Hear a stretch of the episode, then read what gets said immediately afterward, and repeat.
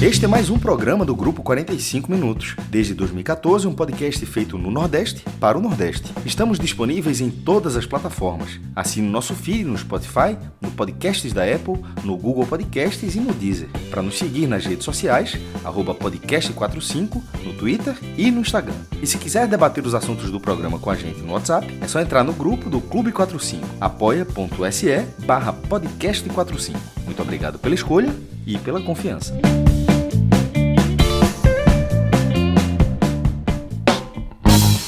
Fala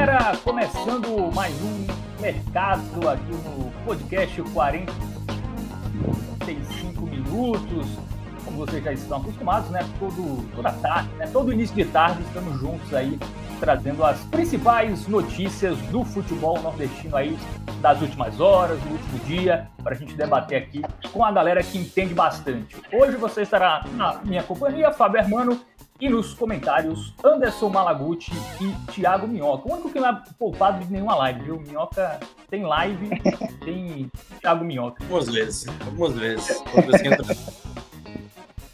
Nem sempre. Já, já nos trabalhos técnicos, o Rodrigão Carvalho está aqui com a gente. Lembrando que essa live tem apoio da Bet Nacional. Você que quer fazer a sua fezinha, quer fazer sua aposta, entra lá na Bet Nacional, coloca o código podcast 45 minutos e faz lá a sua aposta. Esse programa também tem apoio do portal Clique Esportivo. Você que já tem um NE45, né, para saber as informações do futebol nordestino. Mas se você quiser saber também informações do futebol nacional, futebol internacional, NFL, NBA, enfim, outros esportes, você tem aí o seu site para você acessar, é o cliquesportivo.com.br e também tem o aplicativo Senhor Torcedor, né? Você que é, quer acompanhar de perto notícia, as notícias, as informações do seu time, acompanhar ali em tempo real, também tem o aplicativo Senhor Torcedor. Você entra ali pelo nosso QR Code que aí você vai estar ajudando bastante a gente aqui é, do 45 minutos. E aí, amigos, tudo certo? Deu para almoçar? Começamos mais cedo hoje, né? Quase, quase pontual hoje, hein? Verdade. Se não fosse ter problema técnico, a gente podia começar até mais cedo ainda, né? Cinco minutos antes. Pois é. Pois e é. eu não sei se toda vez que eu participo ou não, mas geralmente quando eu participo é meio pontual. Não sei se sou eu que estou puxando essa pontualidade um pouquinho mais, mais para a ordem dos fatores. Se bem que o pessoal do 45 já está acostumado, né? Esses atrasos aí. Mas... Não, é, é, quando é com o Fred, tipo, a gente. A gente nem, nem chamada tem, às vezes, assim. Aí agora aqui, 13h32, Rodrigo Carvalho falou assim: bora? Tipo assim, eu falei, eita, pô, negócio, negócio aqui é a jato. Né? Não pode perder tempo. Sem Fred aqui é bora, bora, bora, bora, bora, bora. É, e sem perder tempo, já vamos para o nosso primeiro tema, pessoal, que é o Igor Cariús, né? O lateral, o lateral esquerdo, né? Foi punido pela, por se envolver com, com apostas esportivas, teve a pena reduzida ali, transformada em multa e vai retornar a, ao Esporte Recife, né? Ele chegou ao CT, realizou os exames, enfim, vai ser, digamos assim, um reforço aí para o rubro-negro nesta temporada, né? Ele tinha cumprido a pena era 360 dias e uma multa ali de 40 mil reais. Ele conseguiu reverter, vai voltar antes, né? Ele vai voltar já no dia 27 desse mês. Ele já vai estar à disposição lá do Sosso para jogar aí os jogos do Campeonato Pernambucano e também da Copa do Nordeste. Queria saber a opinião de vocês aí sobre o retorno do Cariús, né? Tecnicamente, eu acho que é um, é um bom reforço, né? ainda mais por uma posição no futebol brasileiro é muito carente, né? Que é lateral, você não acha lateral em qualquer esquina, né? Até a seleção brasileira tem problemas nas laterais, né? Que dirá clubes da, da Série B, enfim, de divisões inferiores. É, Minhoca, sua, sua avaliação aí sobre esse retorno do Cariús? Será que realmente vale a pena dar uma segunda chance para um jogador ali que, que, que se envolveu é, com, com aposta, né, com, com esquema de, de, de, apostas? Enfim, é, sua, sua opinião so, sobre o assunto. É, é uma questão muito particular, sabe, Fábio? Porque vai ter torcedor que não vai ver problema nisso, vai ter torcedor que acha absurdo algo desse tipo acontecer, né? Dar uma uma outra possibilidade para ele, né? Acho que os meninos já debateram isso aqui em um outro momento, né? Cássio e, e Fred, é, que obviamente se o esporte não desse essa chance para ele, assim, não é que o esporte está impedindo dele exercer aquilo que ele quer, porque não falta clube no Brasil para talvez aceitar, né, reintegrá-lo. Eu, eu particularmente, eu não gostaria de ter um atleta que tivesse envolvido, né, assim, já considerado culpado quanto a essa situação. Obviamente, assim, eu acho que para o atleta, né, assim, acho que para o Igor Cariuso e para tantos outros que, que, que, acabaram passando por essa situação, talvez nunca mais vão se envolver com isso. Assim. Acho que a, a maior lição para eles foi essa. A gente nem sabe, enfim, não sei da índole do Cariuso, tal, então não sei o quanto para ele foi assim um, a gota d'água e tentar voltar né, a exercer a profissão dele como jogador de futebol é a coisa mais importante. Mas é porque de toda a maneira como o esporte levou essa situação é que eu achei desnecessário, sabe? Basicamente, todos os clubes tiveram um posicionamento de afastar os seus atletas, né? Tipo, é, romper contratos e tudo mais. E por mais, por exemplo, tem um caso agora do Manga, né? Lá no Curitiba, que ele tá voltando, né? E tudo mais, mas o Manga foi afastado o esporte não teve esse posicionamento. Então eu entendo perfeitamente quem não gosta desse, dessa situação que o esporte acabou adotando. Eu entendo também gente que acha que ah, tem que dar a segunda chance para o cara, e aí talvez a pessoa olhe muito mais pelo que o Carius era muito importante na temporada passada, como atleta, né, ali naquele início de temporada, ele juntamente com o Juba. Mas aí eu vou falar muito da minha questão particular. Eu não gostaria de ter um atleta assim, que era do meu clube, que passou por isso, que deveria ter sido afastado, que aí eu sendo torcedor do esporte, né? Eu não queria que o meu clube é, ficasse ali ainda tentando ter, ter um jogador ainda vinculado ao clube. Para mim, eu, eu, dispensaria, porque tem que ter um princípio ético, sabe assim? É algo que o clube tem que prezar muito.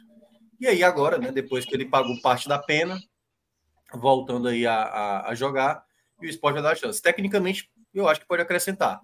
A questão é muito mais aí a questão mesmo do, da maneira como o esporte lidou com tudo isso. Então, eu, eu não gostaria, mas também não, não vou condenar quem acha que deveria o jogador estar atuando.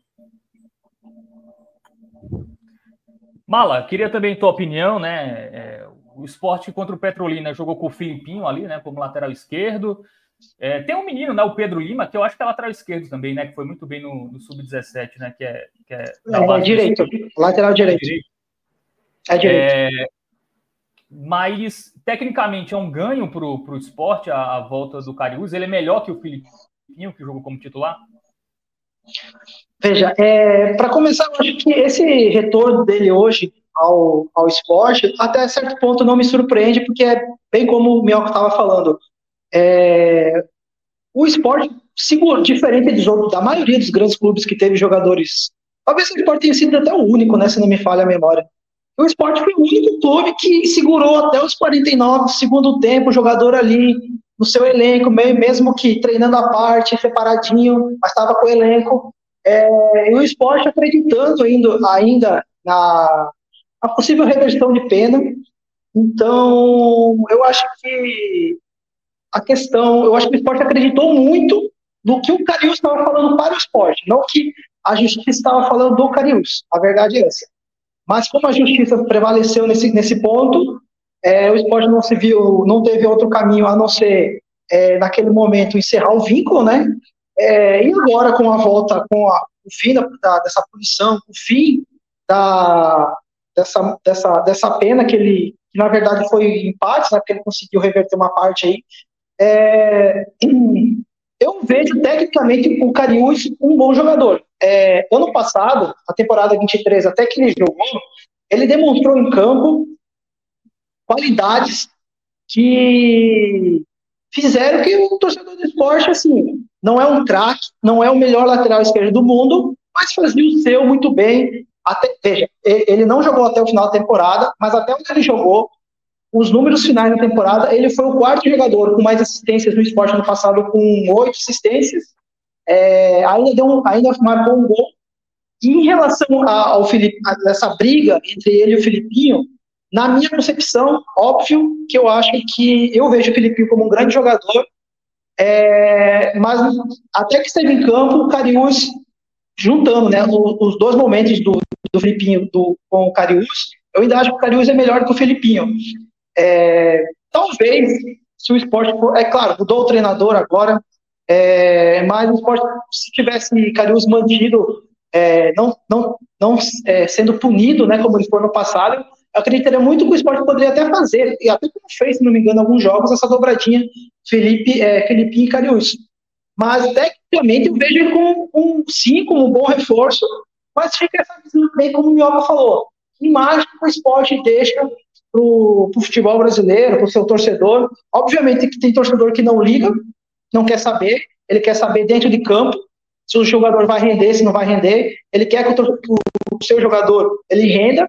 Então vai ter torcedor que para ele isso tanto faz, como vai ter torcedores, obviamente, que, como a gente já viu é, agora nas redes sociais, assim que a gente colocou, é, Pedro Maranhão colocou a matéria, confirmou que ele está no CT fazendo, vai fazer exames médicos é, hoje, é, como já, já tem torcedor que está chiando, que está achando ruim, está é, tá deixando uma imagem negativa para o esporte, né? Mas, como eu falei, não me surpreende essa volta dele por tudo que o esporte internamente fez ano passado, nesse meio tempo em, em, em, é, em, que ele era julgado, tinha primeira instância, segunda instância, brigou, até onde tinha possibilidade de brigar, o esporte segurou ele. É, mas só para concluir, vejo sim como um, como um ganho técnico, Pelo que ele está todo esse tempo sem jogar, não sei como é que vai ser agora essa recuperação física dele, até quando que ele vai poder voltar a jogar, porque ele vai ter que ter, obviamente que ele com certeza estava treinando, mas treinar uma coisa, ritmo de jogo é outro, mas fica aqui o meu, o meu, meu pensamento de que, que, imagem que o esporte quer deixar, é, daquele que está dando uma segunda chance, que um jogador tem esse lado humano, tem esse lado é, de pessoa, ou esse lado também de que você não está se importando para alguém que foi julgado, foi punido por estar tá envolvido num escândalo de manipulação de resultados que cabe, que cabe a nós, convenhamos nós, que é um, é um absurdo ter um jogador que se, que, que se, se deixe levar por esse absurdo que é você é, apostar contra o seu time, ou a favor, ou qualquer situação que você tenha dentro de um jogo que possa é, resultar isso num ganho financeiro para terceiros ou para ele mesmo que seja, né? Mas enfim, acho que é mais ou menos essa a minha ideia. É, Mioca, tem muita questão da, da pena, né? Que aparentemente foi pouca, né? Ele, ele passou o quê? Seis meses sem jogar? Na prática, né? Vai, ter, vai ser basicamente isso. E uma multa ali de 40 mil, enfim. Claro que eu até estou a favor de não banir o jogador do, do esporte, do futebol, que ele nunca mais possa voltar a jogar. Mas, mas me parece que, até por ser, em, em tese, os, os primeiros casos, né? Eu acho que deveria ter uma punição ali mais exemplar, né? Porque aí fica para quem pensa em fazer, né? É, pô, fico seis meses fora, se eu for pego, se eu não for também continuo. Enfim, também é, é uma resposta meio meio problemática para o futuro disso que, que aconteceu e a gente sabe que continua acontecendo, que é essa questão de, de jogador se envolver ali com, com apostas esportivas. Tá mutado, meu. É, eu, eu acho que é algo muito grave. É, e aí é porque é aquela coisa, se o Carius fosse um jogador menos relevante, ou, ou até um jogador que a torcida odiasse, todo mundo ia querer ver fora. Né? Tudo bem, o esporte também não ia querer nem fazer muita questão de tê-lo também, né? Se ele não, não tivesse bem. Uh, e aí depende muito da situação, porque se, se por acaso um dos jogos em que o Carius, por exemplo, ganhou dinheiro para tomar um amarelo foi, por exemplo, no jogo onde o esporte foi prejudicado por um lance que o Carius causou, entendeu? Então, é, nesse ponto, eu sou um pouco mais rígido, sabe? Eu acho que é uma coisa que a gente sempre bate na tecla no Brasil, né? Sobre essa questão, às vezes, que a gente acaba deixando as coisas passarem. Ah, não, pô, primeira vez do cara, sabe assim, o cara. Mas, velho, porra, é assim, tem que ter no mínimo um senso de. Sabe, um senso assim de responsabilidade com a profissão. O que os jogadores fizeram, o que o Carius fez, foi ele próprio ferir a própria profissão dele, entendeu? O que ele fez foi. Exato. Entendeu? Então, eu acho que esse, esse, é o ponto principal. Eu acho que tudo bem se, a, se o torcedor quiser o Carius, mas nada também de ficar exaltando, não, velho. Tem que, tem, que, tem que cobrar do cara, entendeu? Se o cara rouba uma laranja, se o cara rouba um banco, sei lá, 10 milhões de, de, de reais, velho, o cara, tem, o, cara, o cara tem que ser cobrado. Claro, tudo na, na sua devida proporção, dependendo da sua condição, entendeu? Mas não dá para a gente achar que o Carius tá inocente nessa história, foi errado, pagou parte dessa pena. Vai ser é, muito cobrado a depender do contexto que ele começa essa temporada, se não jogar bem, por exemplo. Vai ser, vai ser um alvo fácil, obviamente. E claro que né, o fato de muitas vezes você se sobressair, por exemplo, se ele voltar a jogar muito bem, isso vai ser meio que jogado de lado também. Mas é o único ponto que eu destaco é isso, né? Assim, o Cariús ele cometeu um erro grave, um erro grave, eu, por mim, é, realmente não gostaria de ter nenhuma pessoa vinculada a esse tipo. E se é, é para ter uma chance para ele recomeçar, que seja em um outro local, que seja em outra profissão, entendeu? Ele sabe o que ele errou, entendeu? Não é, não é um crime hediondo nem nada, mas ele sabe que o que ele fez não é algo que, pra, para aquilo que ele tanto ama, que deve ser o futebol, né? O que ele fez foi muito grave, assim, entendeu? Ele, ele tem que prezar, no mínimo, para aquilo que rege o que é o esporte, o que é o futebol. Então, é, esse é o ponto. É, o Francisco de Souza até pergunta se vai acontecer o mesmo né, com outros jogadores. Eu acho que estão voltando, né? Acho que o Eduardo Balmerman, né, zagueiro do Santos, também é, vai é, tirando aqueles que foram tirando aqueles que foram banidos, né? Que tem alguns casos, né, meu, se não me engano, jogadores que de fato foram suspensos definitivamente. Vai acontecer com o maioria de todos, só que vai depender de, eh, do clube que vai, por exemplo, a gente tá, estava vendo até o Manga, né, na, no Curitiba, e o, o, o Curitiba vai, vai, vai, vai, vai botar ele de volta no elenco como se nada tivesse acontecido, né? Vai muito do clube agora de querer aceitar ou não. Óbvio que vai ter clubes que não vai ligar, é como eu tô falando. É, tem, é, tem torcedores que estão nem aí. Poxa, poxa é, eu quero mais que entre em campo, dê um passe para gol, faça gol, me dê o título, que se ele matou, roubou, fez um escambau. É, tem, tem, tem torcedor que vive hoje em dia. E tá no direito dele de estar tá ok. É o torcedor, se ele quer, ele tá. É, querendo não, a verdade é essa. O torcedor está no direito dele de querer aceitar qualquer pessoa dentro do governo. O torcedor quer o título. Mas tem gente que não aceita eticamente isso como, como uma coisa que se deve ser levada em conta, ainda mais. Ah, claro, é, talvez o que pese na conta do esporte aí é que Carius não fez isso enquanto era jogador do esporte. Que fique claro, ele não fez isso enquanto Sim, era jogador. Isso. É, não, é, isso o, que... É- o Leonardo até lembrava, não foi quando ele estava no Cuiabá, né? Isso, exatamente. É, no Cuiabá. Exato, então, talvez o que seja.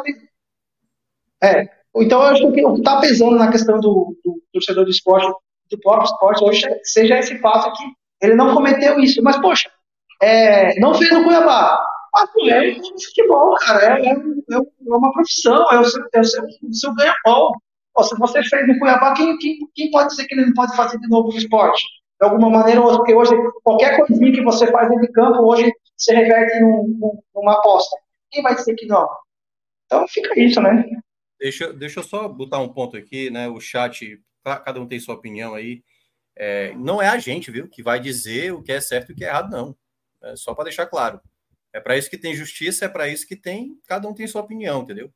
Então, é, o fato de eu não, se eu fosse dirigente do esporte, não ter o Cariús, de maneira nenhuma isso ia impedir o Cariús de exercer ele voltar a jogar futebol. Ele está livre para jogar futebol, entendeu?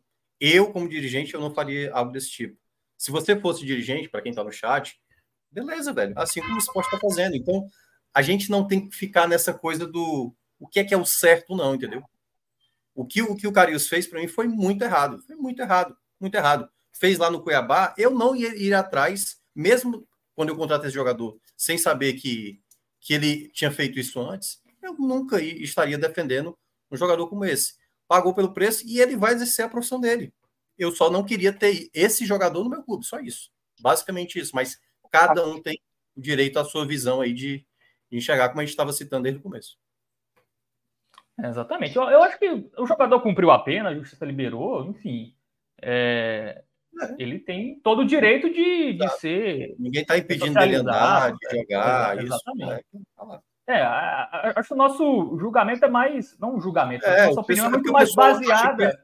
o pessoal acha que é, só, existe, é, só existe duas possibilidades, Fábio. Isso, é. Ou você prende o cara, açoita em praça, em, em praça pública, humilha, ou. E aí é que tá, gente. A vida não é dessa, dessa maneira. A sociedade tem exatamente. As pessoas são punidas, as pessoas voltam para a sociedade. E aí é um, é um assunto tão mais profundo do que qualquer outra coisa Hoje em dia, de fato, uma pessoa que paga por uma punição, para ela, às vezes, até ressocializar, é muito mais difícil, porque a sociedade nem está pronta para isso, entendeu? Isso. Por isso que eu estou dizendo, o caso do Cariús é um caso até pequeno se você olha a quantidade de atrocidades que tem no Brasil, entendeu?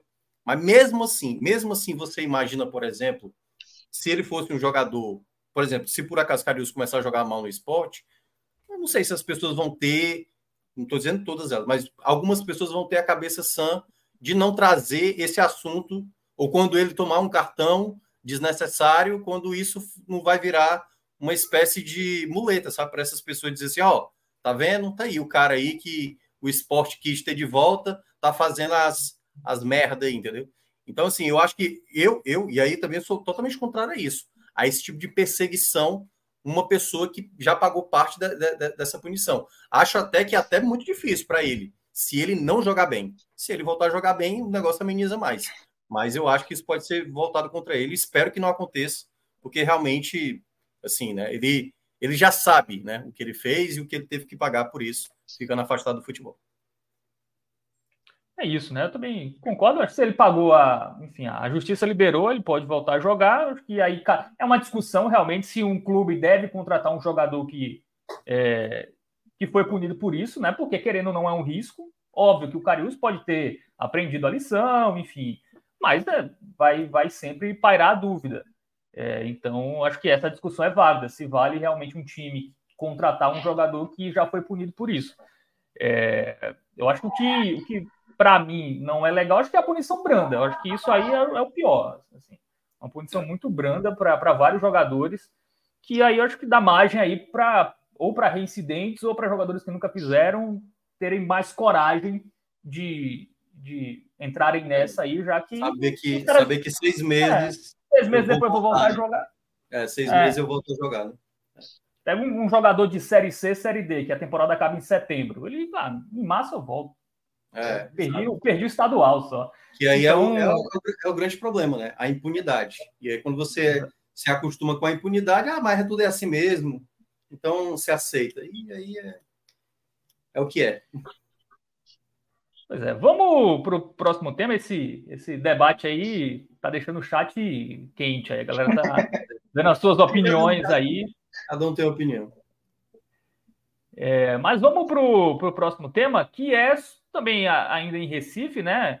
Uma crítica do Sabino, né? Zagueiro do esporte, sobre jogos de Esporte Santa Cruz na quarta-feira, os dois como mandantes, em horários muito próximos, né? O, o, o Leão entra em campo às sete da noite contra o Retrô, enquanto o Tricolor do Arruda joga às nove contra o Flamengo de Arco Verde. E o, o Sabino, né, nas suas redes sociais, acabou ironizando essa situação. Abre aspas aqui para o Sabino. Parabéns aos envolvidos podemos ver que vocês prezam pela segurança, não somente nos estádios, mas na cidade do Recife. Aí depois tem a ladainha de que não pode ter duas torcidas em dia de clássico. Foi a, foram as palavras aí do Sabino, lembrando que no final de semana temos o clássico, né? É, Esporte Santa Cruz pelo campeonato é, pernambucano. Faz sentido, né? A, o comentário dele, Mala. Você que é um é, o, na, na, verdade, na verdade, o Sabino está sendo um, um porta-voz e muita gente nesse caso. Por quê? É, para quem não sabe, né, para quem está acompanhando a gente agora, assistindo ao vivo ou, ou, depois vai escutar, né, é, no gravado ou que seja qualquer plataforma, é, há um caso aqui em, em Recife de que não se pode jogar os dois times no mesmo, no mesmo dia. É, me falhou a memória agora se é uma lei, se ainda está valendo. Mas se evita-se. Por que, que se evita-se? Por conta das brigas das torcidas organizadas na Náutico Esporte Santa Cruz. Se existe a possibilidade de você não marcar dois jogos ao mesmo tempo, no mesmo dia, para evitar essas brigas que muitas vezes nem acontece dentro do estádio e acontece fora dos nas vias, nos bairros, é, se evita-se. Porém, dessa vez, a Federação Pernambucana resolveu fazer diferente. É, resolveu marcar o jogo do esporte contra o Retrô, o jogo do Santa Cruz no Arruda, é, no mesmo dia, obviamente com, com, não no mesmo horário, mas com, é, com uma diferença pequena aí de um horário para outro, é, até com uma forma de, de laboratório, foi o termo que Evandro usou, até se não me engano, na matéria do GE é, de laboratório para visando o clássico no final de semana, que você acha é, é, torcida mista. Então eu fico me perguntando, poxa, vai ser um laboratório, mas vale correr esse risco de fato? Né? Vale se correr esse risco de fato? Depois de tudo que se percebeu, depois de tudo que aconteceu até hoje, óbvio que eu sou totalmente a favor de, ter, de terem duas torcidas nos estádios, eu acho um absurdo você ter que ir para um jogo de futebol só com uma torcida. Eu acho um absurdo tudo o que acontece nas ruas, é, de, de, que acontece, dessas brigas, desse vandalismo, dessa guerra entre torcidas. Mas, poxa, é, cara, é um laboratório. Pode ser que dê certo. Poxa, eu estou rezando que dê certo. Eu estou rezando que isso, esse laboratório seja de fato é, bom, positivo e que a partir de hoje para o resto da vida, a gente possa para um jogo de futebol e, ter, e, e as duas torcidas é, possam estar presentes. É, então, assim, de fato, pensando bem, existem os dois lados, os dois lados da moeda. É, são jogos em locais longe, né, porque a Arena de Pernambuco fica em São Lourenço e o Arruda fica aqui, né, na, mais para a cidade, então existe uma, uma diferença grande de espaço, mas é como eu falei, a, a, grande confusão, as grandes brigas não acontecem, na maioria das vezes, dentro do estado, acontece fora, no deslocamento do metrô, na rua, nas principais avenidas. É, então, assim, o que, o que, o que resta para a gente nesse momento é torcer para que nada aconteça, em primeiro lugar, que isso não passa, não passe de, um, de um simples é, dia normal na cidade, né? mas a gente sabe que sempre tem os torcedores que vão antes mesmo da bola começar, antes mesmo de qualquer jogo, já vão mal intencionados com esse intuito de querer brigar. É, então, assim, é, vamos rezar, vamos torcer para que esse laboratório, como o Evandro falou, né, foi as palavras que ele usou, é, de fato, dê certo, porque no fundo é o que todo mundo quer, né, é o que todo mundo deseja, é ver as duas torcidas no estádio, mas é, eu fico um pouco preocupado porque eu não sei se a gente tá, chegou é, no momento de que isso aconteça agora, que esse laboratório seja agora, tá entendendo, Fábio, Minhoca, todo mundo que está assistindo e ouvindo a gente. Não sei se agora esse é o momento, tá? Porque quando a gente acha que está e às vezes a gente pode, poderia até, poderia até acontecer o contrário, daqui a pouco a gente acha que de fato não vai acontecer, libera aí, acontece uma, uma grande confusão, uma grande briga. Mas eu fico realmente preocupado porque talvez o ponto seja esse. Eu não sei se agora é a hora de ter esse laboratório ainda.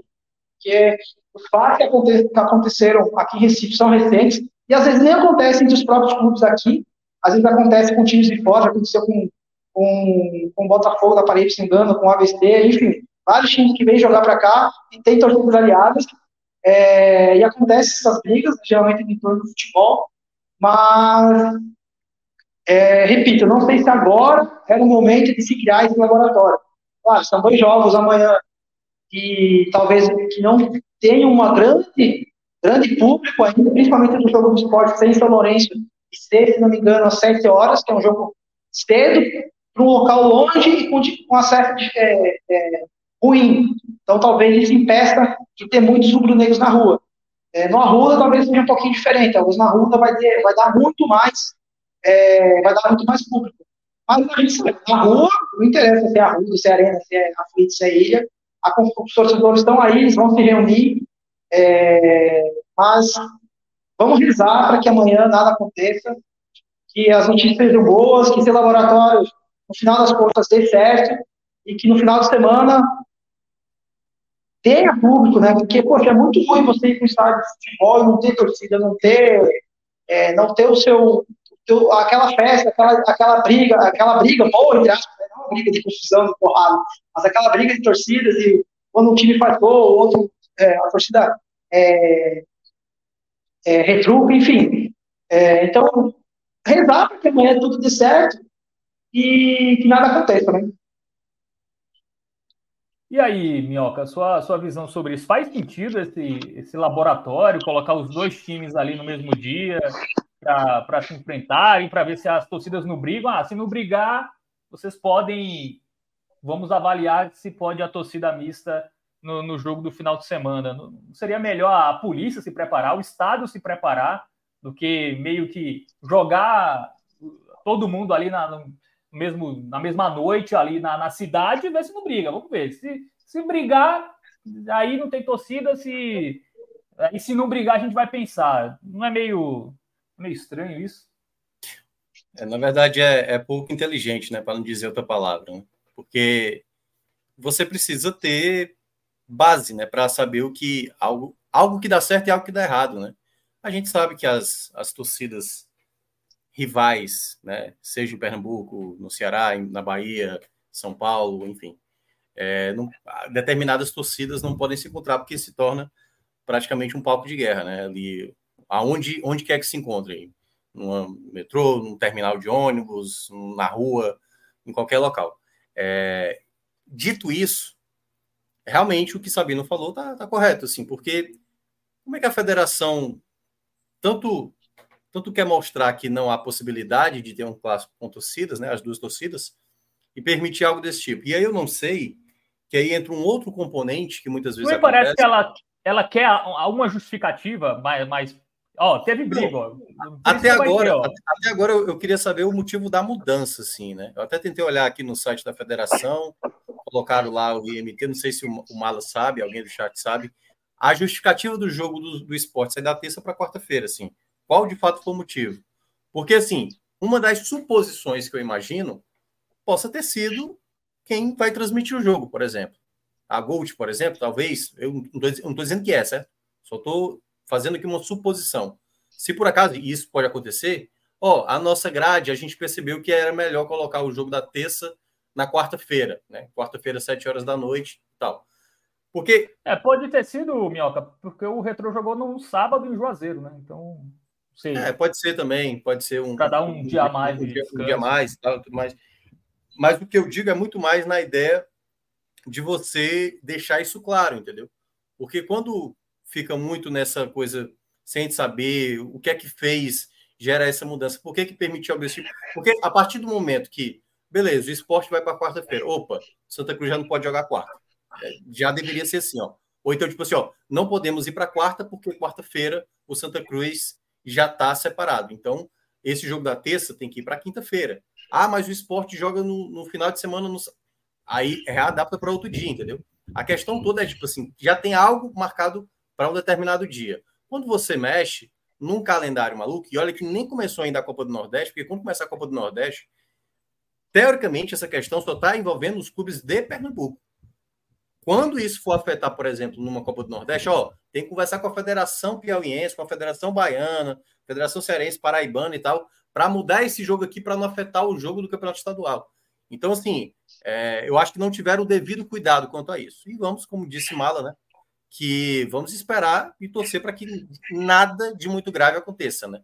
Eu sempre sou, eu olho o copo meio vazio, né? Do, do que o copo meio cheio. Eu acho que vai acabar tendo confusão, sabe? pode ser ali um pouquinho antes, um pouquinho depois, enfim, mas eu acho que a, a tendência é que a gente vai ter algum, algum nível de, de, de confusão, né? No, na quarta-feira é, amanhã. E, e, tu sabe o que é o que é mais confuso ainda, Minhoca, é que as próprias principais torcidas organizadas aqui de Pernambuco lançaram notas oficiais é, reclamando dessa, dessa loucura, entre aspas, que a FPF fez de marcar os dois jogos no mesmo dia as próprias torcidas organizadas estão reclamando disso, tá entendendo? Tipo, estão assustadas com essa possibilidade de acontecer uma briga, né, é, entre eles. Claro que né? A gente não sabe o que vai acontecer. Mas se as próprias torcidas estão reclamando, tu vê que absurdo que foi isso. Né? Uma coisa que partiu da própria FF, FPF, ainda mais um período que poderia ter, ter feito esse ajuste justamente porque o Santa Cruz não estava jogando a Copa do Nordeste. Então não tem por que você é, puxar para o jogo, no mesmo dia para o jogo do esporte. O Santa Cruz tem mais tempo para treinar, para descansar, para ajustar a tabela dele do próprio Campeonato Pernambucano. Então, é, e o que resta para a gente agora é rezar que amanhã à noite a gente não tenha que estar aqui novamente, tendo que escrever, tendo que apurar com polícia, com hospital, com delegacia. Essa, toda vez que isso acontece, né, essa muvuca que é, ter que correr atrás dessas informações, ter que registrar mais uma vez tudo isso que acontece. É, e, e, aí, e por último, Fábio, que é, é quando você falou a questão do testar, né, para saber se vai dar certo ou não, se der certo, se por acaso não acontecer nenhum incidente, eu duvido. Nada garante, né, que no, no. Eu coloquei a mão no fogo que foi por alguma ação das entidades é, públicas que, tipo assim, ó, tá vendo? Conseguimos coibir a violência é. com dois jogos muito próximos um do outro. Eu duvido que foi isso. Eu duvido, duvido, duvido. E, ao mesmo tempo, se der errado, eu duvido que eles vão reconhecer. É, pois é, erramos, né?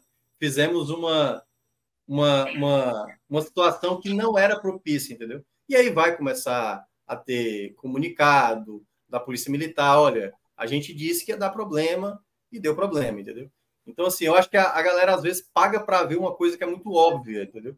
Muito é. óbvia. Enfim, aquela coisa. Vamos torcer e deixa a turma cantar de gala e dizer que, ó, tá vendo? A gente estava certo.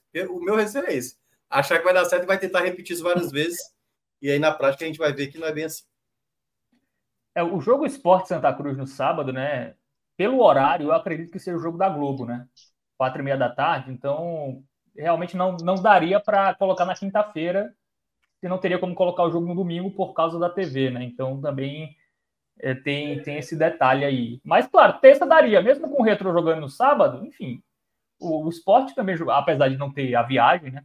O esporte jogou no, no sábado e, e, poderia poderia jogar na terça, né? Nove e meia, enfim, um horário ali mais, mais tarde, mas enfim, vamos torcer para que nada aconteça amanhã na rodada dupla do Pernambucano, é, com o esporte e Santa Cruz jogando ali em horários próximos, né? Diferença ali de acabou um, começa o outro. É, o Francisco está reclamando aqui que tem quase uma hora, não, não tem uma hora, tem 37 minutos, a gente está falando só do esporte. Então a gente vai, como o Francisco reclamou, a gente vai falar é, do Bahia agora.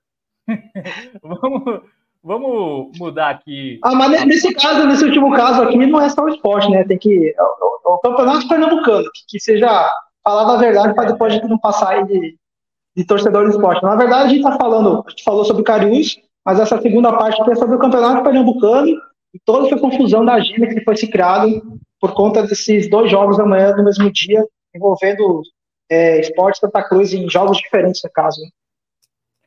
É, vamos, vamos passar para o Bahia, porque o Bahia tem contratação, né? Confirmou aí é, a chegada de um reforço lateral esquerdo, Iago Borducci, é, que estava no Augsburg, da, da Alemanha, né? O contrato é válido até 1 de. vai de 1 de julho até 31 de dezembro é, de 2028. Então, ele só chega na, no meio do ano, né? Pelo que eu entendi. Ele só chega depois da, da temporada europeia.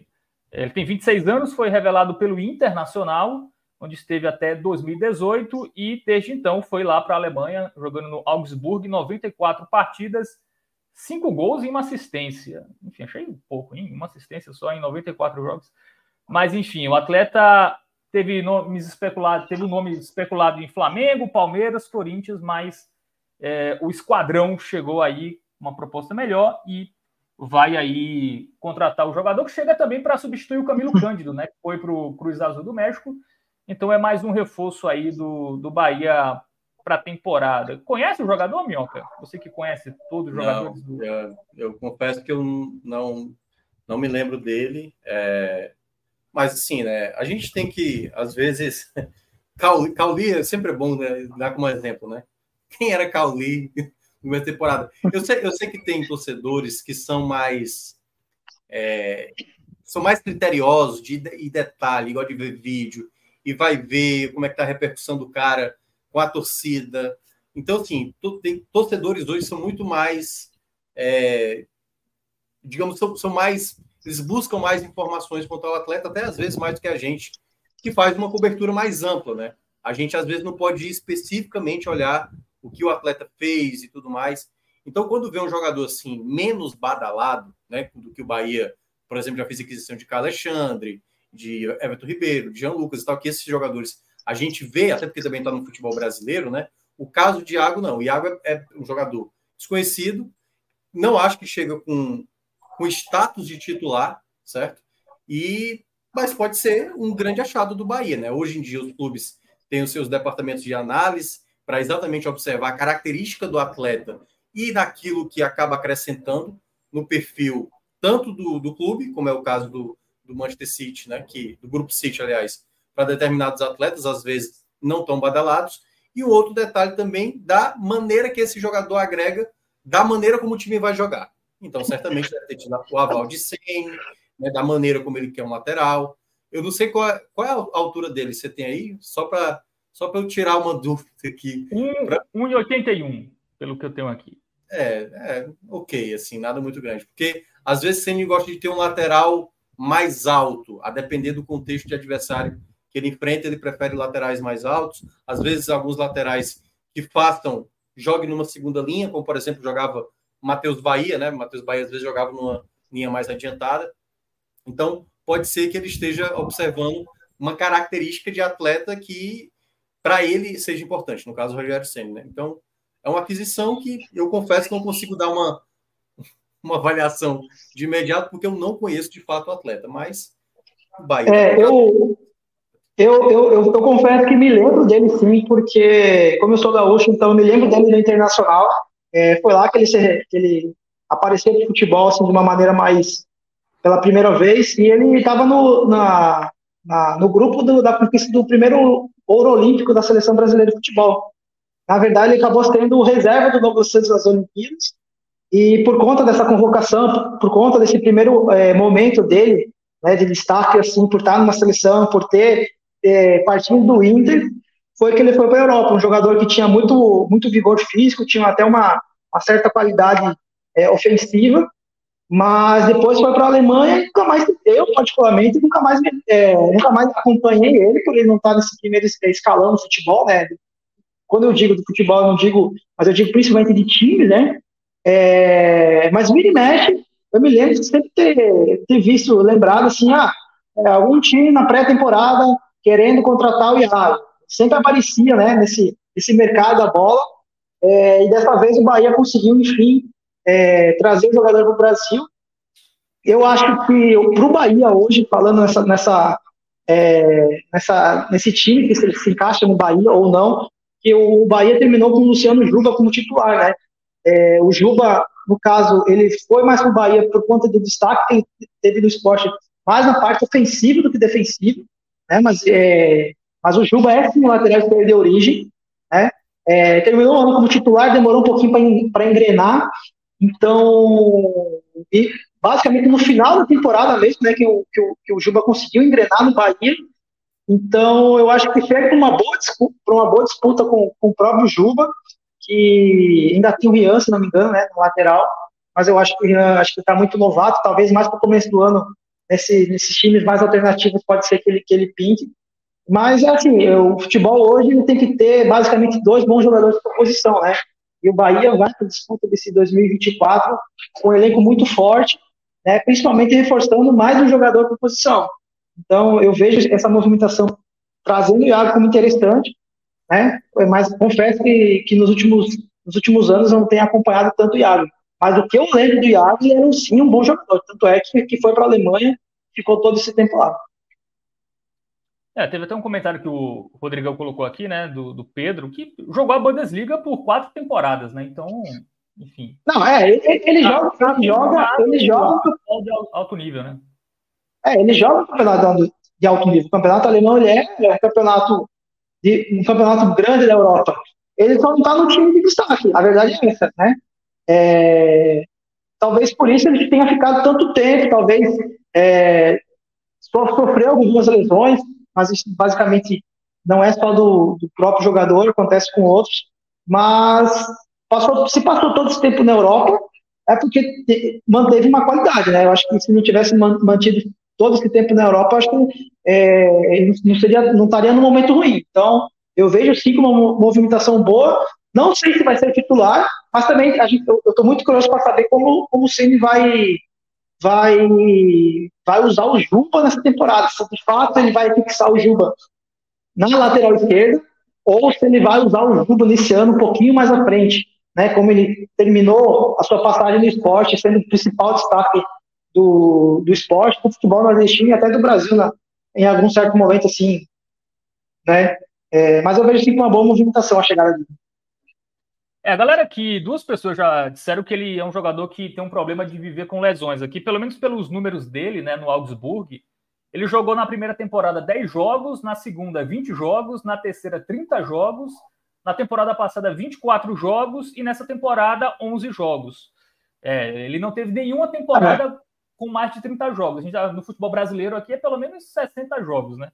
É, mas tem que ver também que talvez o calendário do, do, time dele lá na Alemanha não tenha tantos jogos, né? Tem que, tem que é. ver isso, analisar talvez isso, porque lá não vai ter Copa do Nordeste, lá não vai ter Copa do Brasil, vai ter estaduais. Então, talvez pro calendário né, do time alemão dele não fosse tantos jogos ah, é, não, não, tivesse tantos jogos. Mas enfim, mas é sim, sou, mas são números pequenos, né? Na, na prática, assim, não é aquele número exagerado, principalmente quando se fala de gols e assistências, né?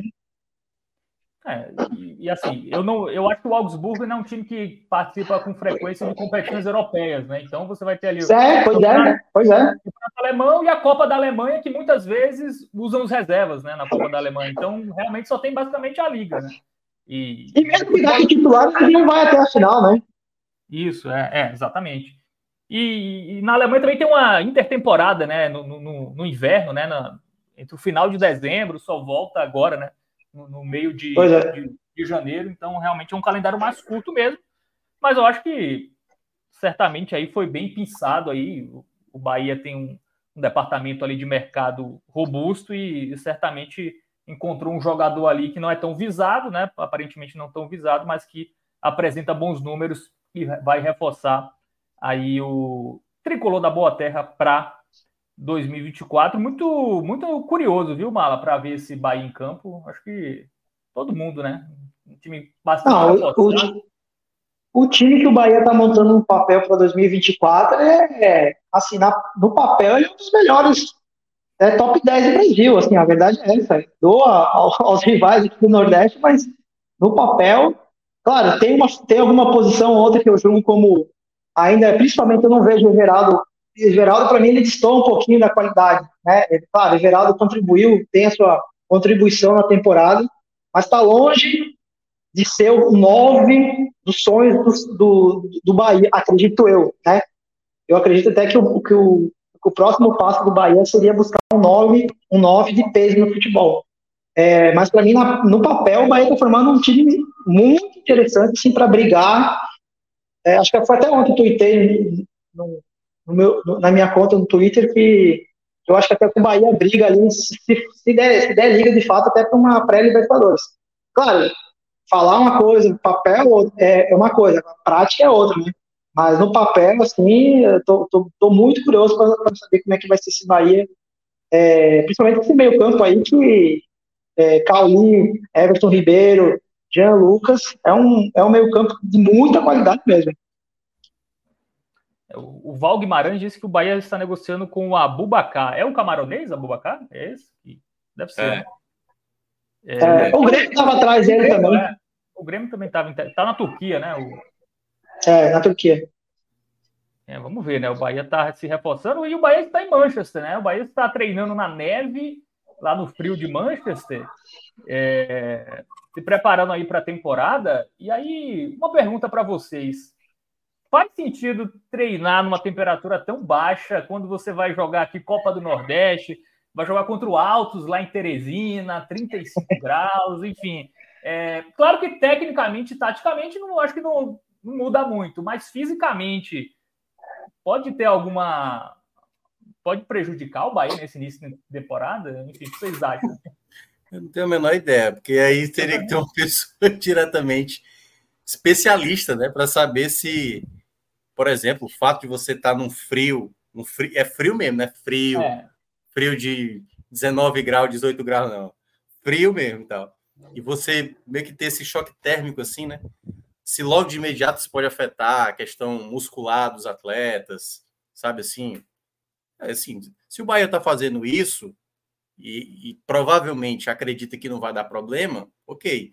Quando voltar, se aparecer, começar a aparecer jogador lesionado, ou jogador assim sem muito ritmo por conta do calor que vai enfrentar quando voltar, a gente só vai saber realmente na prática, né? Então não tem como, eu não tenho como opinar uma situação como essa. Mas é, é um pouco inusitado mesmo, assim, fazer a, fazer o, a, a pré-temporada num, num, clima mais totalmente. Apesar de que né, a gente vai agora para o período das chuvas aqui, né? Das chuvas aqui no, na região, né? Quando chega começo de ano ali, mas geralmente a partir de fevereiro, março, começa as chuvas torrenciais aqui, geralmente no Nordeste. Não tem nada a ver com frio. Um é, eu, eu, acho que é, a gente não é fisiologista, a gente não, não entende essa parte do corpo humano, é, é, curioso, claro que é curioso, você está treinando na neve agora, que é como a própria manchete, que, a matéria que a Vitória fez que está no ar aí agora. É, você está treinando na neve, daqui a pouco, semana que vem, é, quando você voltar, vai estar tá num calor de 30 graus jogando no interior da Bahia, Piauí, enfim. É, mas eu acho que é, eu, eu acho que o Bahia fez o certo. Eu acho que o Bahia não poderia perder essa, jamais perder essa, essa, essa chance de você estar tá em Manchester treinando no, no City ter esse network, ter esse contato é, é, com outros jogadores, com o Pepe, com, com enfim, tá vivendo essa, essa, essa, esse momento do Grupo City. É, jamais, eu acho que jamais o Bahia deveria, é, deveria ter recusado esse convite. Eu acho que está fazendo certo. É, talvez, talvez o, o, mais correto, falando em climatização, talvez não seria voltar do frio e já para alguma partida. Talvez teria que ter um intervalo aí de lá, uma semana, dez dias, para voltar o corpo se, é, é, se ambientar novamente né, ao, ao, calor do Nordeste. Talvez esse seria o melhor caminho. É, e para que justamente treina 10 dias aqui de novo no Brasil, meio-dia, de manhã, tarde, noite, o corpo vai, o corpo vai voltar a se ambientar com o que já era normal é, mas jamais poderia ter perdido essa chance de ter ido para nós treinar. Acho que seria uma loucura o Bahia não ter ido. É, tem o, tem o ganho do intercâmbio, né? De dos jogadores sentirem realmente que fazem parte ali do, do, do, do grupo, do né? Conglomerado. Do, é, do conglomerado. Acho que, que, dá uma motivação extra, né? Para o elenco, para a comissão técnica, para quem faz o Bahia. Então, claro que também estamos de acordo que mesmo podia estar menos né? 30 graus, valeria a pena seja do jogador mais jovem do elenco para o treinador, né? O próprio Rogério Senni também, assim, para ele vale muito e tal. Então, acho que para todo mundo, assim, é um ganho, né? Em termos de, de um contato, né? Não é, que, não é que você vai chegar lá e você vai saber o que é que o De Bruyne faz, que você vai trazer agora o que o De Bruyne faz, né? O que o Haaland faz, tá? Mas... O Geraldo vai virar a Haaland. Nossa Senhora. E se virar 5% a torcida do Bahia tá vibrando muito. Mas oh, só para não, perder o, é, só, só não perder o gancho, cara, é, que tu falou do, do próprio network aí que tu falou, pô, a entrevista do Rogério Ceni falando inglês, cara, meu amigo, o cara mandou super bem lá, falando, escutando o repórter falar, respondendo em inglês, cara, eu acho que pô, é difícil você ver um treinador falar, um treinador brasileiro falar inglês, né? Mas isso me chamou muita atenção, até para a visibilidade que o Rogério tem, né?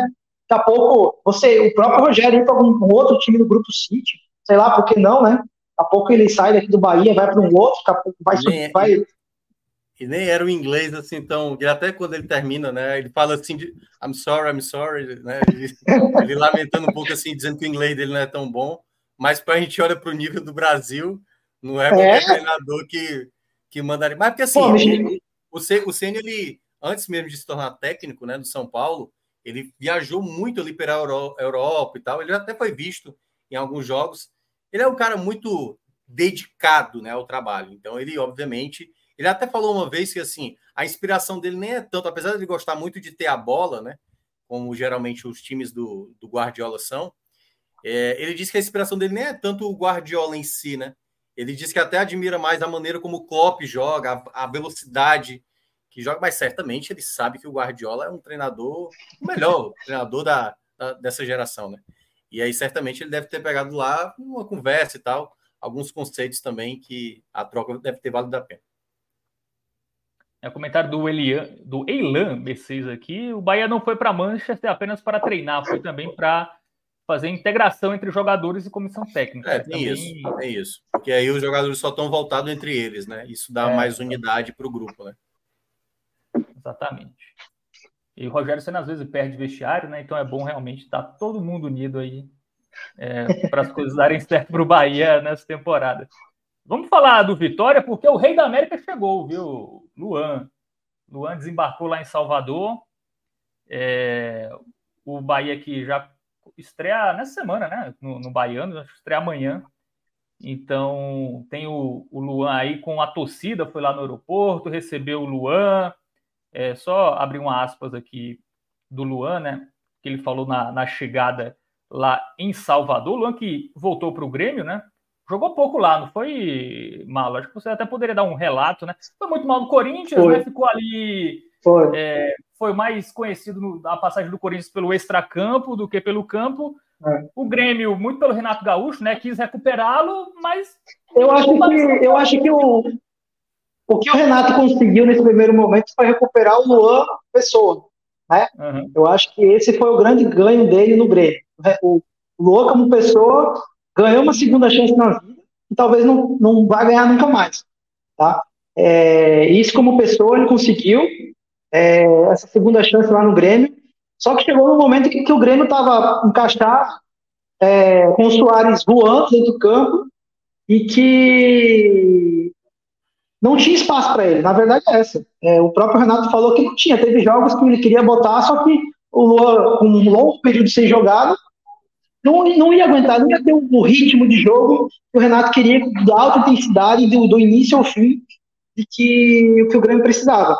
É, eu acho que quem ganha mais nesse momento é o próprio Vitória, que aproveitou esses últimos meses do Luan treinando, diariamente o Luan, por várias vezes no Grêmio, voltava antes da, da representação, em feriados treinou, estava sempre lá, dois, três turnos treinando. Então eu acho que quem ganha mais nesse, da parte física, no final, não foi o Grêmio, foi o próprio Vitória. É, só que ele precisa jogar.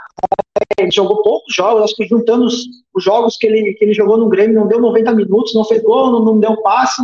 Teria uma possibilidade de um, de um pênalti que que não aconteceu contra o Corinthians lá na Arena Corinthians, que foi aquele grande escândalo lá que o Renato falou que ele ia bater o pênalti contra o Corinthians, aquele 4 a 4 Mas eu acho que ele chegando agora no Vitória, ele pode ter mais minutagem.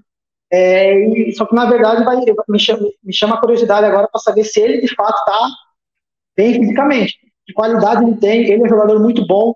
É, não foi à toa que ele foi o rei da América, carregou o Grêmio nas costas naquela Libertadores 2017. Se perdeu no caminho, né? A verdade é essa, ele se perdeu no caminho. É, mas está tendo uma nova chance né? Tá, vai ter uma nova chance agora de novo no Vitória, que viu uma oportunidade de mercado. Então vai depender agora só do Luan. Vai depender do Luan, do que ele quer na carreira, do que ele tem a demonstrar ainda. Porque eu acho que se, se ele não der certo no Luan agora, o Luan não der certo no Vitória, eu acho que não vai dar certo mais. é, eu acho que é isso. Porque jogadores ganham novas chances, tem jogadores é, têm novas oportunidades, e se não aproveitar, acho que para o Luan, dificilmente ele vai conseguir voltar ao que era aquele Luan. Claro, ele vai poder jogar, vai poder para outros clubes menores, né, mas eu acho que o Luan tem novamente nas mãos e nos pés, principalmente nos pés, uma grande oportunidade de estar tá jogando o Baiano, a Copa do Nordeste, a Copa do Brasil, principalmente a Série A. Né, vai ser um clube que vai ter uma visibilidade esse ano e agora vai depender só dele mesmo. Minhoca, me parece que é a última oportunidade do Luan na elite, né? se não for agora, eu acho que dificulta muito a carreira dele aqui para frente.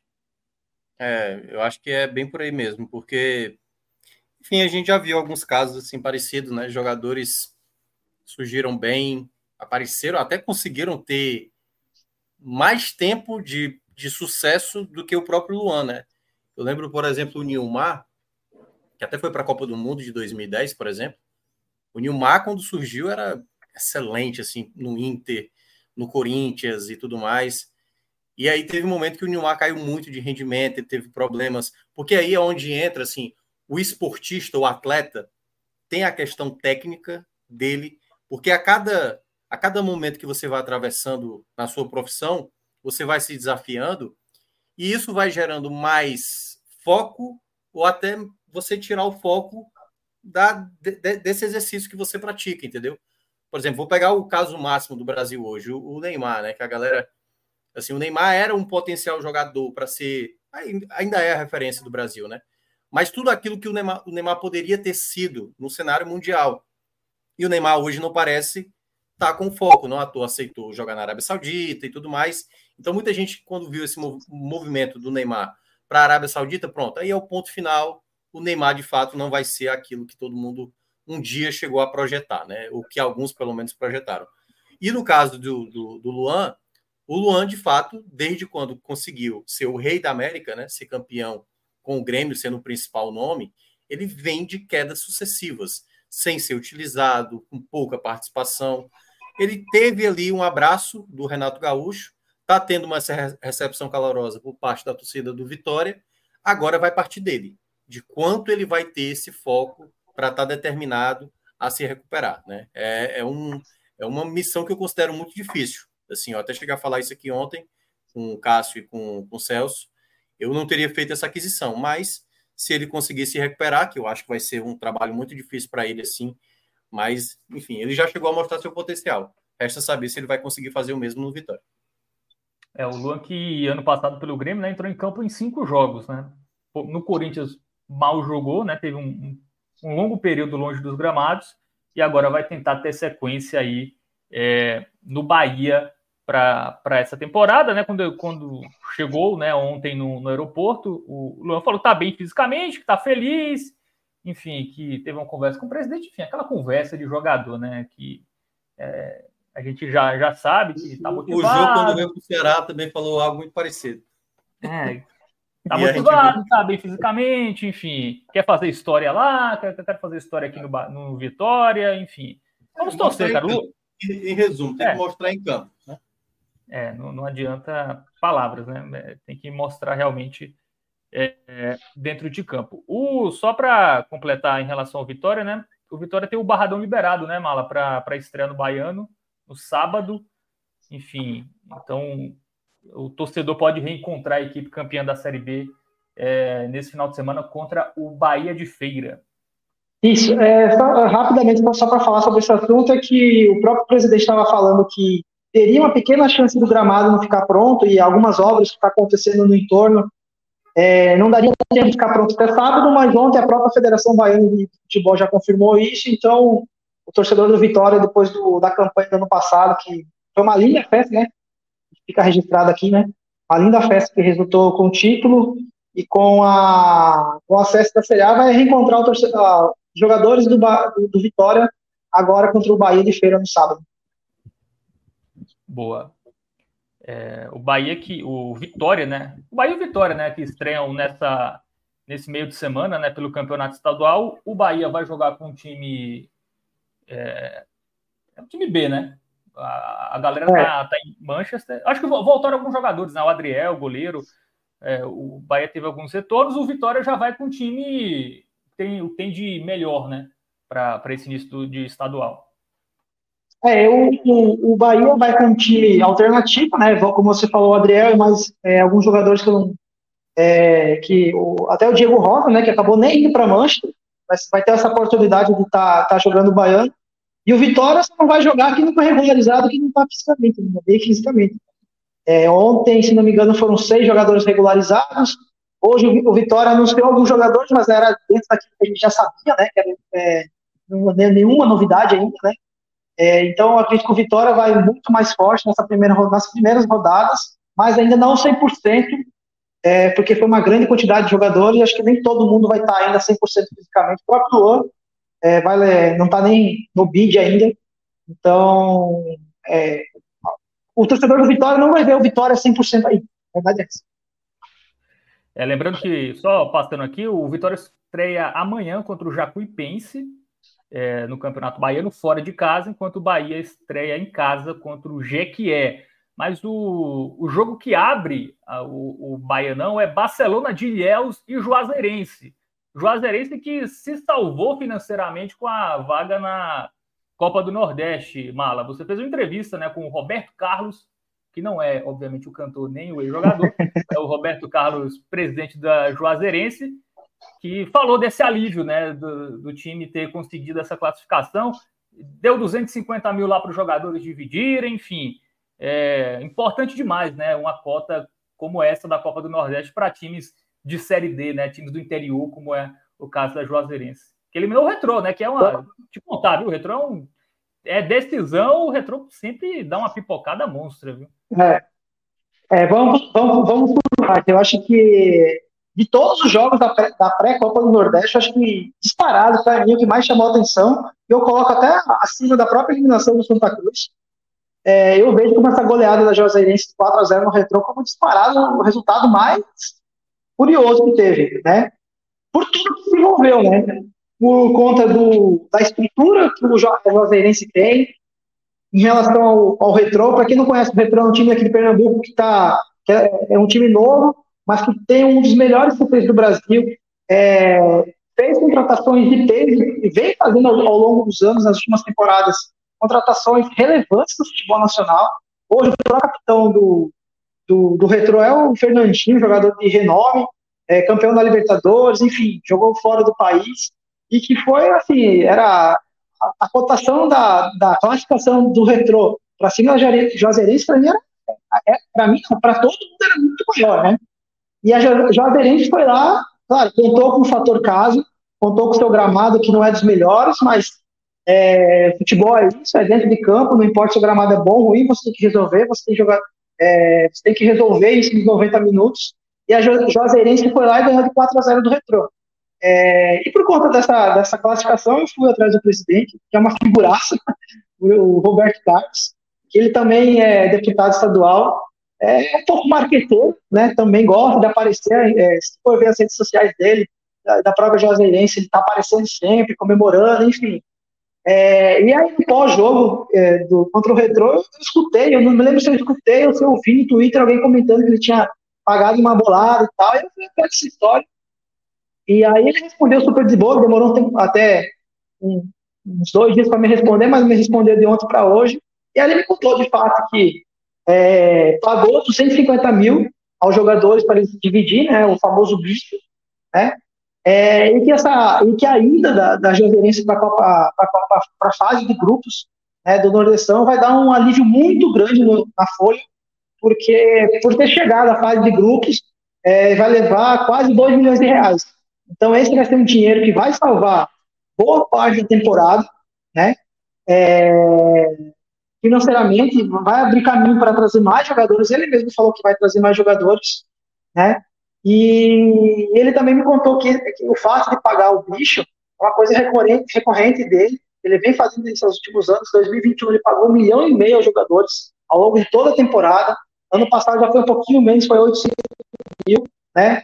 É, mas é um presidente que gosta de estar tá é, levando esse, é, dando uma parte da bonificação do clube aos jogadores, e é merecido, né? Todo mundo sabe que, que quase todos os times têm esse bicho, mas dificilmente isso vem à tona, né? Vem esse valor, fala-se a peito aberto de quanto é, quanto recebe, e ele falou numa boa, eu achei muito legal, muito interessante, é, e a felicidade dele de falar, de, de, de, a felicidade, se você soubesse a felicidade dele e a gente ia atrás dele para falar do Jazeirense, ele foi muito aberto, muito simpático, dando esse espaço ao Jazeirense. Ele falou mesmo que isso abre um, caminho muito grande para o Jazeirense, visibilidade nacional, está entre os 16 clubes. Então, mas para quem quiser ver direitinho a, a reportagem com, com, o Roberto Carlos, vai no NE45, que a matéria está lá, tá bem legal. Boa, tá aí, aí deixado o recado do, do Mala. É, Minhoca, o sorteio da, da Copa do Norte é quinta, né? Quinta-feira. Tem, tem horário já? Sete e meia. Aí eu não sei se Nossa. sete e meia é o sorteio é toda aquela cerimônia, né? De, tem, não, é, talvez, tem, tem, tem É, deve ter todo aquele protocolo inicial, né? De lembrar o último campeão, o Ceará, e não sei o quê, homenagear alguém, tudo mais, até O sorteio deve acontecer por volta de 8 horas, 8 e meia, por aí. É, nessa Copa do Nordeste, dos 16 times, eu acho que 7 são da Série D, né? Ah, tal, tal, talvez. É, o Botafogo é, é, o nono do ranking, né? Entre os classificados e é da Série C. Eu acho que abaixo dele são só equipes da, da Série D. Deixa eu é, até dar uma olhada aqui. Talvez seja a Copa do Nordeste com mais times da Série D, né? Eu não lembro com tanto time assim de Série D. É, não, até porque a gente perdeu muito né, na, na A e na B, né? Vão ser três da Série A, Bahia, Fortaleza Vitória, três da B, Ceará, CRB Esporte, que são é, a menor quantidade né, de nordestinos que a gente vai ter na Série A e na Série B, três da Série C, ABC, Botafogo e Náutico, e aí sete da Série D, Juazeirense, Maranhão, 13, Altos, River, América de Natal e Itabaiana. Boa. Então, quinta-feira, aquele sorteio direcionado, né? É, Vitória no grupo, Bahia no outro, Esporte no grupo, Náutico no outro, é. Botafogo no grupo. Juazeirense, por exemplo, pode ficar em qualquer um dos grupos. É. o importante é ter Bahia e Vitória separados. Muito bem. Agora vamos é, de, de, Juazeiro para Fortaleza para falar é, do tricolor que anunciou o zagueiro Thomas Cardona, ex-defensa e justiça. Né? O contrato vai até 2026 de acordo com o próprio Fortaleza, a operação foi concluída em 625 mil dólares, o que dá 3 milhões e 47 mil reais, pelos, é, por 100% dos direitos econômicos, é, com possibilidade de mais 200 mil, caso o zagueiro canhoto é, atinja algumas metas aí nessa temporada é, pelo Fortaleza. Inclusive, tem um, uma pergunta aqui, né, que o, o inclusive foi é, separada pelo Rodrigão aqui, se o Cardona desbanca o Brits na zaga titular, Minhoca, chega para ser titular? É, eu, eu, eu acho que ele não disputa com o Brits, certo? O Brits, ele, o Brits, ele joga, é o único dos defensores do Fortaleza que joga em todas as posições, né? Joga lateral direito, lateral esquerdo, zagueiro pela direita, zagueiro pela esquerda. O Brits é o zagueiro coringa, né? Do Voivoda. Ah, ele é zagueiro canhoto, que é o lado do Tite.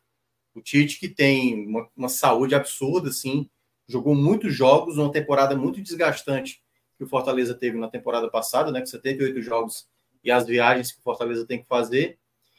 E aí eu não sei se ele chega com esse status de barrar o Tite, porque o Tite é o capitão da equipe, né? Não sei se, se no caso o Cardona aí que está chegando já chegaria para jogar pela direita, né? Mas imaginando ele é para disputar essa posição com o Tite, que é o capitão da equipe. É, o Fortaleza já tinha tentado o Barbosa, né, que era o zagueiro do Libertar, que acabou indo para o Botafogo. E aí essa contratação, né, ela foi até assim, ninguém, tanto é que no anúncio que o Fortaleza fez no final dessa manhã era ninguém vazou essa informação, era dizendo o zagueiro tirou onda, né? tirou uma onda, né? Porque exatamente pelo fato do Barbosa ter vazado e o Fortaleza ter levado o tal chapéu do Botafogo, né? Aí dessa vez o Fortaleza trabalhou calado, não revelou nada, deve ter falado para o jogador, não conta para ninguém, para a gente não ter nenhum problema. E aí fez o anúncio do atleta. Mas eu, eu não consigo enxergar ele logo de cara como um titular, não. O que é que eu vejo, pelo, eu não acompanhei diretamente o atleta. Eu vi alguns jogos do Defesa e Justiça uh, na Sul-Americana do ano passado, mas não confesso não lembrar tanto dele assim jogando. Mas o que eu vi nas características, que eu acho que ele é melhor do que o Tite, é o jogo aéreo. O jogo aéreo do Tite é horroroso, horroroso, não é pouca coisa. Mas o Tite ele tem uma saída de bola muito boa, algo que, no caso do Cardona, ele tem um bom lançamento, né? Pelo que eu vi nas características dele, ele tem uma bola longa muito boa, joga muito bem fazendo lançamentos, mas aí vai depender muito como o Voivoda vê, né? Lembrando, ele já atuou com o Pochettino, que hoje está no Fortaleza, já também atuou com quem é o outro jogador, com o próprio Brits, né? Ele jogou com o Brits também. Então, já é um jogador conhecido, né, por parte do, dos argentinos que já estão no Fortaleza e do próprio Voivoda, né, que também já tinha já tinha um contato ali também, já sabia sobre o atleta. É, tem uma pergunta também sobre o Fortaleza, Minhoca, do Francisco, se existe algo em relação ao Lucas Piove, destaque da LDU no, no Fortaleza. Tem tem essa conversa mesmo? É, essa informação veio do César Luiz Merlo, né? Que é, é, o, é o Fabrício Romano latino, né? Porque É, é, assim, apareceu lá com o cara, então já, já acredite que é, realmente é o, o negócio. O negócio é Dificilmente ele erra, né? É, nossa senhora, o cara tem um nível de acerto absurdo. E ele, e ele trouxe a informação de que o Fortaleza fez uma sondagem ao atleta. Eu acho que essa negociação é uma negociação difícil, porque ele é o capitão né, da equipe da LDU, jogou muito bem, aliás, no duelo contra o Fortaleza, né, um jogador com muita experiência, muita rodagem. Se o Fortaleza conseguir fechar essa contratação, acho que vai ser uma boa reposição para a saída do Caio, mesmo que não seja do mesmo estilo de jogo que o Caio Alexandre tinha, mas é um, um volante que eu acho que chegaria já com status de titular. Assim, é, se, se o Fortaleza conseguir fazer dessa sondagem de fato a contratação, e a gente sabe que quando você vai fazer uma contratação de um jogador de mais peso de um clube, se demora um tempo maior, você precisa ter mais cartas para colocar na mesa para convencer o atleta para sair do projeto. O vídeo que aconteceu agora nessa situação Caio Alexandre, Fortaleza, Bahia, né? Então, sempre jogadores com esse perfil de mais relevância no clube têm a dificuldade. Fortaleza passou isso com o Lucero, né? O próprio Bahia passou recentemente com o Everton Ribeiro. Então, jogadores assim de um peso mais alto, às vezes essa negociação é um pouco mais demorada, mas vamos ver, né? Já vazou o nome, né? Não sei se Fortaleza já ficou satisfeito, porque vai que o Botafogo também aparece no meio aí e leva. Mas, é, vai saber, né? Mas eu acho um bom nome. É, esse aí eu acompanhei mais. Boa. Tem, tem uma pergunta aqui, é, Minhoca. Se tem novidades do Ceará? Tem alguma coisa aí do Ceará de, de recente? Foi do Francisco de Souza que perguntou aqui. É, saiu agora, deixa eu dar uma, até uma olhada aqui, só para confirmar mesmo, para não falar erradamente a informação. O Ceará, o Ceará é, eu até tinha falado ontem, né, que o Ceará tinha postado o negócio de Luiz Otávio. Aliás, foi, é, foi na verdade foi de Roçafa. Deixa eu até para colocar aqui na, na, no nosso chat privado para o Rodrigo colocar na tela. É, sobre Richard, o goleiro do Ceará que apareceu uma proposta vindo lá do Guarani, né, que o para substituir o Pegorari, o goleiro lá do Guarani que saiu, e aí eles estão tentando tirar o Richard do Ceará. E aí com isso, né, é, eles o Juliano Camargo, que era até então executivo do Ceará do ano passado, que saiu, né? É, agora está lá no, no, Guarani, e aí tentaram a questão do empréstimo, mas nessa questão do empréstimo viu que o salário de Richard era muito caro e ficou um pouco é, inviabilizado dessa situação. Então, acho que não sei se vai acontecer ou não a negociação, mas a, a última novidade do Ceará é uma possível saída do Richard, né, em termos de contratações, como eu já tinha citado também aqui ontem. O presidente João Paulo falou de um a dois nomes, acredito que mais um volante, tem essa questão né, que já estão falando de um volante estrangeiro, e pode ser realmente estrangeiro, mas até agora um, fortemente o um nome vinculado ao Ceará não saiu. Então, novidade do Ceará é essa do Richard, mas também nada muito concreto. Né? Foi uma sondagem, uma tentativa do Guarani, mas que não ficou muito, muito satisfeito com os valores né, que o, o Richard seria negociado. É o Richard que acho que o Minhoca caiu aí, né? O Richard que seria reserva, né, com a chegada do Fernando Miguel. Então, talvez no, no Guarani ali ele teria a oportunidade ali de, de jogar, né? É, só para. Rodrigão, bota aqui no chat, o, aqui na tela, um super chat do Luiz Alexandre Lage. Passou para dar um alô aqui para gente e lembrou da turma aí é, para curtir o pódio. Inclusive curtam, viu? É, lembre de deixar, deixar, deixar curtida também no vídeo aí, né? Curtida um like aí pra gente, para valorizar o nosso trabalho. É importante aí. Deixa o seu like, compartilha aí com a galera, com os grupos, né? Enfim, faça a divulgação aí orgânica do 45 minutos, que já estamos 24.200 é, inscritos aqui no canal. Vamos chegar a 25 mil, hein, galera? Vamos que você não é inscrito. Vamos bater essa marca aí, chegar a 25 mil inscritos, crescendo aí cada vez mais, né? Podcast 45 minutos nos seus 10 anos, mas de YouTube é menos, né? Acho que o YouTube tem o quê? Tem 5 anos já no YouTube? Acho que por aí, viu? por aí, né? É. é... Talvez tenha sido, ou tenha sido 2019, eu acho, 2020. Acho que foi na época da pandemia. É, que, foi... mas, que é menos, é menos, com certeza. É. É. Tem o Emerson Penha aqui, falou que está no trabalho, assistindo uma horinha, assisti, assistindo 45 minutos e recebendo. Muito bem. Aí que é bom, hein, Emerson? Emerson, Emerson. É bom demais. Aí sim. É, é isso. É, o Rodrigão tá lembrando aqui que no YouTube foi a partir de 2020, 2020 né? É. Para valer, né? Porque já, já pra tinha. Valer, é. É. Então é isso, galera. Continue aí apoiando, é, entrando na Bet Nacional, acessando o Clique Esportivo, baixando o aplicativo Senhor Torcedor. Você também vai estar ajudando a fortalecer o 45 minutos. Vamos nessa, galera. Vocês querem falar mais? Podemos tá ir? Ah, vou deixar. Você já falou aí para deixar o convite para acessar o NE45, acessar o Clique. A gente está dando nosso gás lá diariamente nos dois portais. O NE45 mais voltado ao Nordeste é o Clique Esportivo mais nacional e internacionalmente, mas sempre com conteúdos legais. A turma que está na raça trabalhando todo dia, 24 horas. Então, quando a gente fala aqui que é para vocês deixar o like, acessar, curtir, comentar, não é à toa não, porque às vezes isso é o nosso pagamento, isso é a gratificação do nosso esforço diário. É isso, valeu Mala, valeu Minhoca, até valeu, certamente valeu. na próxima live Minhoca estará aqui. É. Então... Talvez mais tarde a gente vai ter um H-Menor hoje, assim. É, então... É, é, a ideia, né? Não sei se na prática vai ter, mas... Então até... Minhoca vocês verão daqui a pouco, eu e o, o Mala em breve também estaremos também aparecendo aqui no mercado. Valeu para todo mundo que acompanhou, deixou o like, enfim, comentou, compartilhou. E amanhã tem 1h30, 1h40, 2 horas, 2h30, 3 horas, tem mais um mercado aqui no 45 minutos. Fique de olho, porque se tiver H-Menon lá nas nossas redes sociais, a gente avisa aí para vocês ficarem ligados. Valeu, Rodrigão, nos, nos trabalhos técnicos, valeu para quem acompanhou. Até a próxima. Tchau!